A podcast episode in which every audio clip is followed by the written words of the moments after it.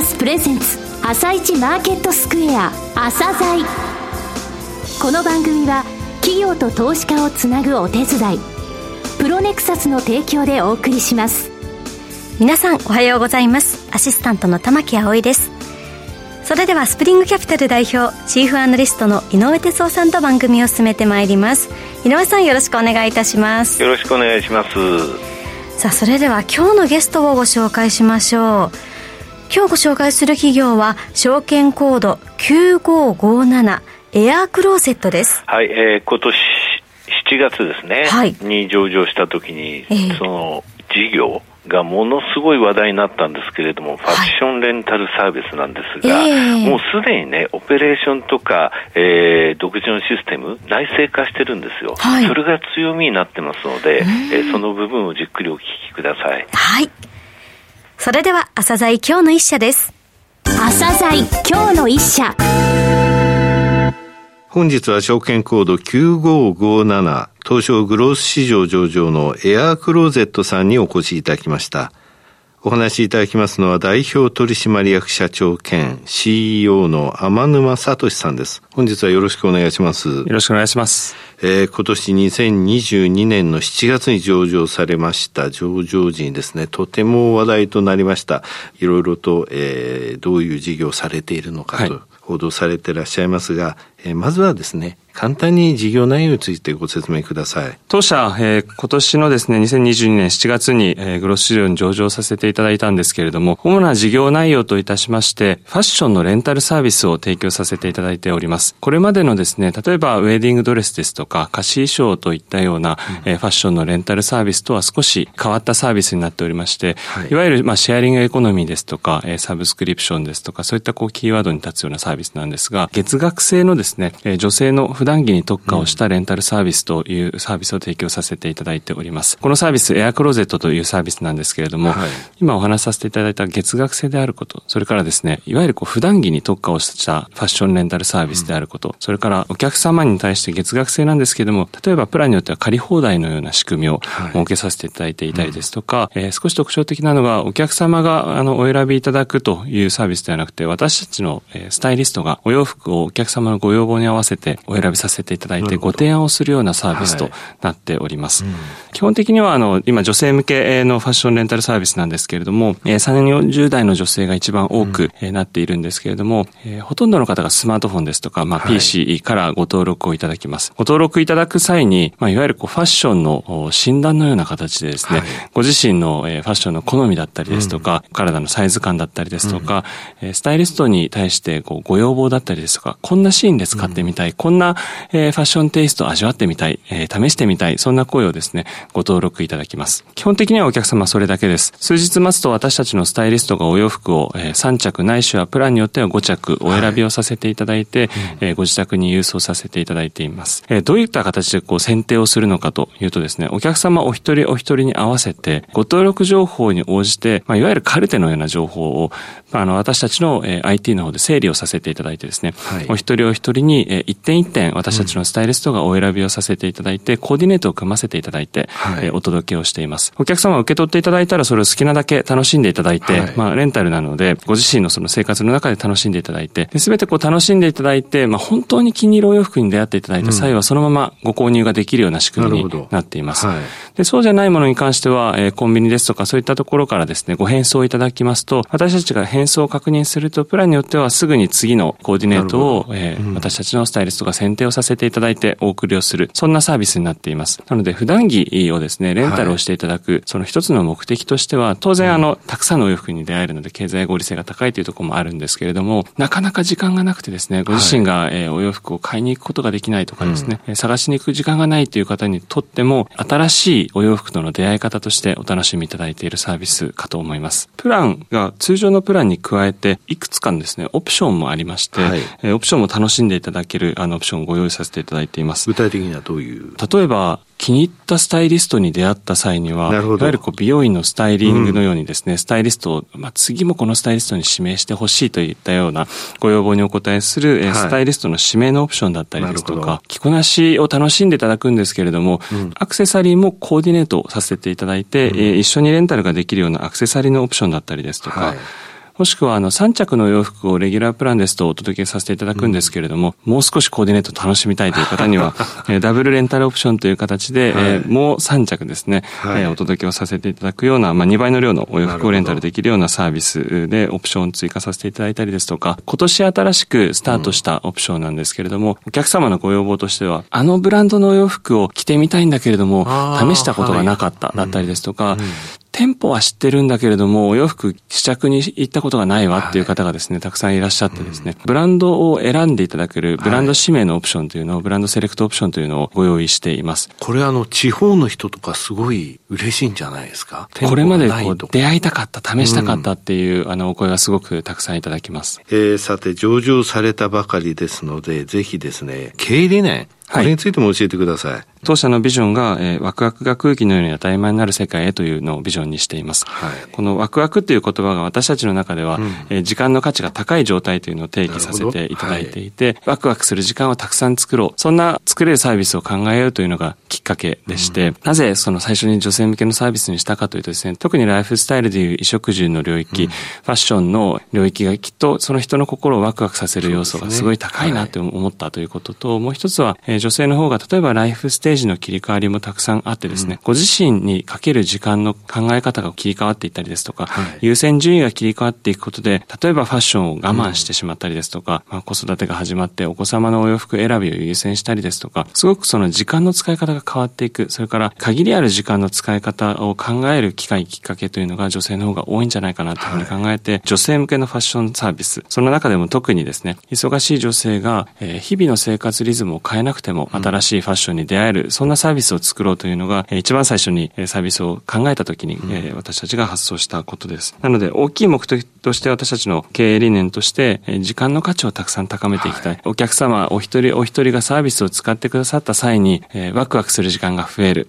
もしくは、億劫だな、めんどくさいなっていう時間が減る。そんなですね、時間の価値が高まるようなサービスを、当社エアクローゼットというのはたくさん作っていきたいなというふうに考えています。えー、御社の強みについて、社長はここだというふうに思われるところ？お話しください。はい、やはりあの、大きく分けて今3つかなというふうに今発想しました。一、うん、つは、えー、私たちこのサービスを構想した際にですね、うん、お客様にお洋服をお届けさせていただくので、そのためにあのお洋服のメンテナンスだったりですとか、うん、えー、実際にお洋服をお届けする際の、えー、必要となるこう物流もですね、はい、こういったものがすごく大切だなというふうに考えました。ねうん、倉庫物流ですと当然保管をして発送するということが基本的な業務なんですけれども、私たちのビジネスモデルの場合、循環型と言われるような、はい、えー、オペレーションを組んでいまして、必ず物が返ってくる。で、その返ってきたものをですね、私たちが確認をさせていただいたりですとか、クリーニング、メンテナンスをさせていただく、そんな基盤を作る必要がある。はい、これをですね、構築するにあたって最初は倉庫会社様なかなかいらっしゃらなかったんですけれども、えー、なんとかまあ当社はですね、独自に物流の企画チームを作ってゼロから発送して業務フローを作り、今ではあの自社で全て内製化してですね、はい、えー、業務システムですね、いわゆる倉庫の管理システムまで、うん、えー、エンジニアの方で作らさせていただいています。なのでこういったこう専用の仕組みを構築してきた、このノウハウを集約できているということはすごく私たちの強みの一つかなというふうに考えています。今後の成長戦略にもこれは活かしていきたいなというふうに思っています。二、はい、つ目があのパーソナルスタイリングと呼ばれているあの私たちがお客様お一人お一人にサービスを提供するお洋服をお選びさせていただく仕組み、うん、こちらに関してもですね、300名以上のスタイリストがクラウドソーシングの形でお客様にサービスを提供させていただく仕組みを作らさせていただいていまして、はい、まあ、特許も取得をしているオンラインのパーソナルスタイリングの仕組みというのをシステムから構築をさせていただきました。三、うん、つ目はお客様との信頼関係が強いというところも一つの強みかなというふうに考えています。はい、特にその他のこうサブスクリプションサービスにないお客様との総合コミュニケーション、スタイリングに対してのフィードバックをいただいたりですとか、あのコミュニケーションが発生することによってお客様との信頼関係というのがより濃くなっていく。まあその信頼関係がやはりサブスクリプションサービスでは継続にもつながっていきますので、そのあたりも、え一つの強みなのかなというふうに感じています。こうしたですね、あの、プラットフォームを構築したりですとか、パーソナルスタイリングを構築したりですとか、え信頼関係を構築することができているのも、当社があのゼロから創業時からですね、常に、えー、創業のこう文化としてお客様を中心に考えさせていただいて、徹底的にこう改善を続けていくという企業文化を持てていること、それも一つの基盤としての強みなのかなというふうに感じています。はいえー、今後の成長戦略についてお話しください。えー、上場までですね、しっかりとしたサービス基盤を作るというところにも、はい、すごく集中してきました。そうですね、今後、うん、えー、短期的、中長期的な成長戦略として、この基盤を活用してですね、はい、まずは、あの、これまで成長してきた女性向けのファッションレンタルサービスという、このメインのサービス、うん、まだまだ大きくポテンシャルがあると思っていますので、さらに、あの、会員数の拡大とともに、お客様お一人当たりの、えー、利益をしっかりと増加させていく、例えばオプションですとか、先ほどお伝えしたオプションをより使っていただくような、はい、施策を行っていって成長を図りたいと考えています。そうですよね。これまでのご苦労って結構大変だったと思うんですよ。あの内製化されたって言われましたけど、はい、物流倉庫、システム、それからクリーニング工場、はいそしてあの AI データも使われてるという、あのパーソナルスタイリングのこの枠組みまで作ったと。となると、ここまでのこの努力があるから、やはり会員数が増えるということは、そのまま利益の拡大に結びつくと。はい。となると、こういう番組で知名度が上がるってことも。はい。まさに、あの、これまで業務基盤を作ってきた、事業基盤を作ってきたというところがすごく、あの、当社の集中領域です。はい。で、現状の認知度もですね、調査をすると4%程度と。まだまだ、あの、ほとんどの方が私たちのサービスを知らない状態ですので、まずは知っていただいて、試していただく、そこに向けてサービスを拡大したいというところが一つの思いになります。加えて、あの、まさにその私たちの作ってきた事業基盤、これをあの利用してですね、女性のみならず、例えばメンズですとか、シニアですとか、はい、他のセグメントに向けてサービスを同じようにですね、うん、時間価値を高めるサービス、いわゆるファッションの、ね、出会いを届けるサービスに横展開をしていく。はい、これに加えてですね、物流のプラットフォームを、例えば他社様にご利用いただくことで、他社様が自社のサブスクリプションサービスですとか、えー、ファッションレンタルサービスを展開したいけれども、なかなかこの仕組みがないというこの課題にも直接解決につなげられるんじゃないかなというふうに考えています。。なるほどね。はい、もやはりあの業界を見渡したときにですね、うん、今、えー、コロナウイルスの影響もあって、これからの投資に大きくかけるというところは難しい、今ファッションアパレル業界だと思うんですけども、はい、一方で、やはりそのサービスとしてのバリエーションを広げていくというのは、うん、事業者にとっても、消費者、お客様にとっても、うん、あの、プラスになることかなと思っていまして、私たちのプラットフォームをご利用いただけたら、はい、きっと、あの、よりですね、業界にも貢献できるんじゃないかなというふうに感じています、うん、将来海外戦略とかどうでしょう？やはりファッションのレンタルサービスがしっかりと構築できているという事例が世界的に見てもほとんどないとい。うところで、はい、あの当社がしっかりとこの事業基盤を構築してきたものを特に中心になるのはアジア東南アジアとなると思いますけれども、はい、海外に展開していきたいなというふうに考えています、うん、その場合もやはりあのこの循環型のプラットフォームそしてパーソナルスタイリング、はい、この形っていうのは続けるってことですかね。大きい流れとして、このパーソナルスタイリングというのは、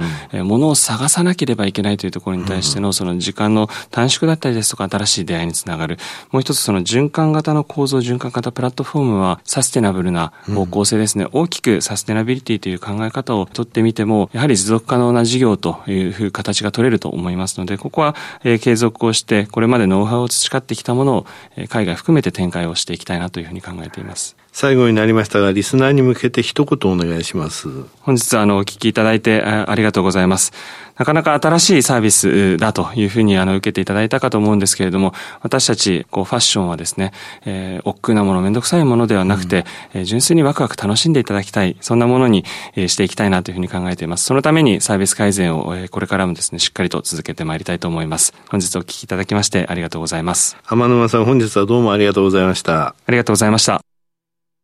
今日の一社、エアークローゼットをご紹介しました。さらに井上さんにお話しいただきます。はい、えー、私ね、はい、ここまでしっかりした会社だとはね、思ってなかったんですよ。そうなんです、ね、いやー、すごいですね。あの会社できてから8年で上場したんですが、はい、まずこういうことをやりたいっていうのはあった上で、はい、きちんとこの、えー、循環っていうものを考えて、うん、えー、プラットフォームを独自できちんと内製化できたってことですよね。うんうん、だから、あの、専用の物流倉庫、専用のクリーニング工場、はい、システム、オペレーションというものを構築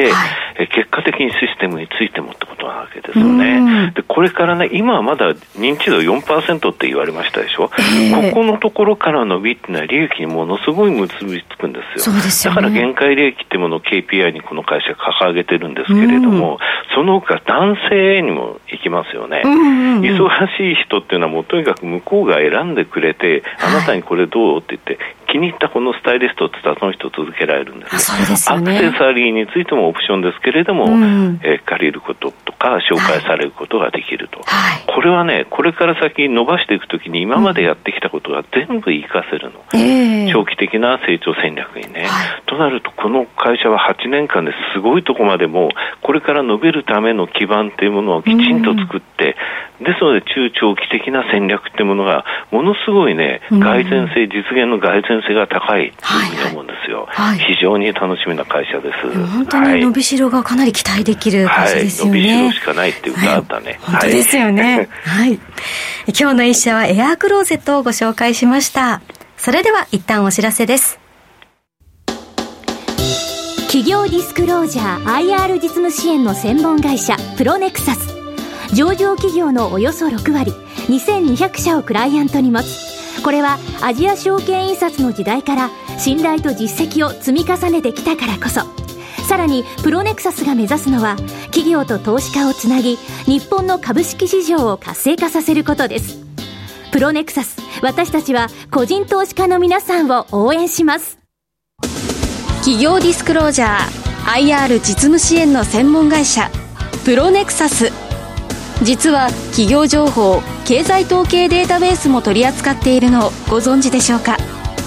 膨大なデータの中からハッとする事実を抽出。それをクイズでお届けする新サービスが登場しました。サービス名は問いと答えの頭文字を取って問いこた問いこたで検索。井上哲夫今日のストラテジー。それでは井上さん、後半の解説もよろしくお願いします。はい、えー、ナスダックがね、5日続落、SP500 は4日続落、ダウは小幅に、本当に小幅に反発しましたけれども、はい、非常に元気がないなっていうのは昨日のマーケットでしたね、アメリカのね。はい、あの、それでもテクニカル的なサインでいきますとね、買いが、えー、ダウは5つ中1つ、日経期も5つ中一つと、うんうん、全然まだその買いのテクニカル的なその、えー、支援っていうのはない状況なんですよね。はい、先週のね、これから、えー、下期の、えー、材料として挙げましたけれど、米国金利、あとロシア、ウクライナ情勢、ここまではね、うん、えー、去年の年末、それから今年のあの、えー、2月のロシア、ウクライナ情勢の変化から言ってきたことなんですが、そこにヨーロッパの金利まで加わってきちゃったっていうね、うそういう状況なんですけれども、はい、ここに来てね、オペックプラスっていうところね、ロシアも含めた、うん、えー、その石油の、えー、機関なんだけれども、ここはやっぱり減産ね、ここまで減産言うのっていうような減産をやっぱり発表しちゃったので、うん、原油価格についてもね、落ち着いてたんだけれども、これから先は、えー、ちょっと、えー、監視の目を光らせなきゃいけない。となると、ロシア・ウクライナ情勢が結果的に米国金利の方に戻ってきちゃってるっていう状況なんですよね。はい、中間選挙を控えてね、アメリカの中で民主党特にサウジアラビアとの関係を見直せっていう声が強いんですよ。えー、となると、えー、中東との関係、あのアメリカの関係ってのは変わらないと思うんですが、こういったところも原油価格に影響を与えるので、うん、そういったところも要注意かなと、うん、3つの材料、えー、米国金利、ロシア情勢、欧州金利、まだまだ注目ということですね。はい。井上さん、本日もありがとうございました。それではリスナーの皆さん、また来週。朝鮮この番組は企業と投資家をつなぐお手伝いプロネクサスの提供でお送りしました。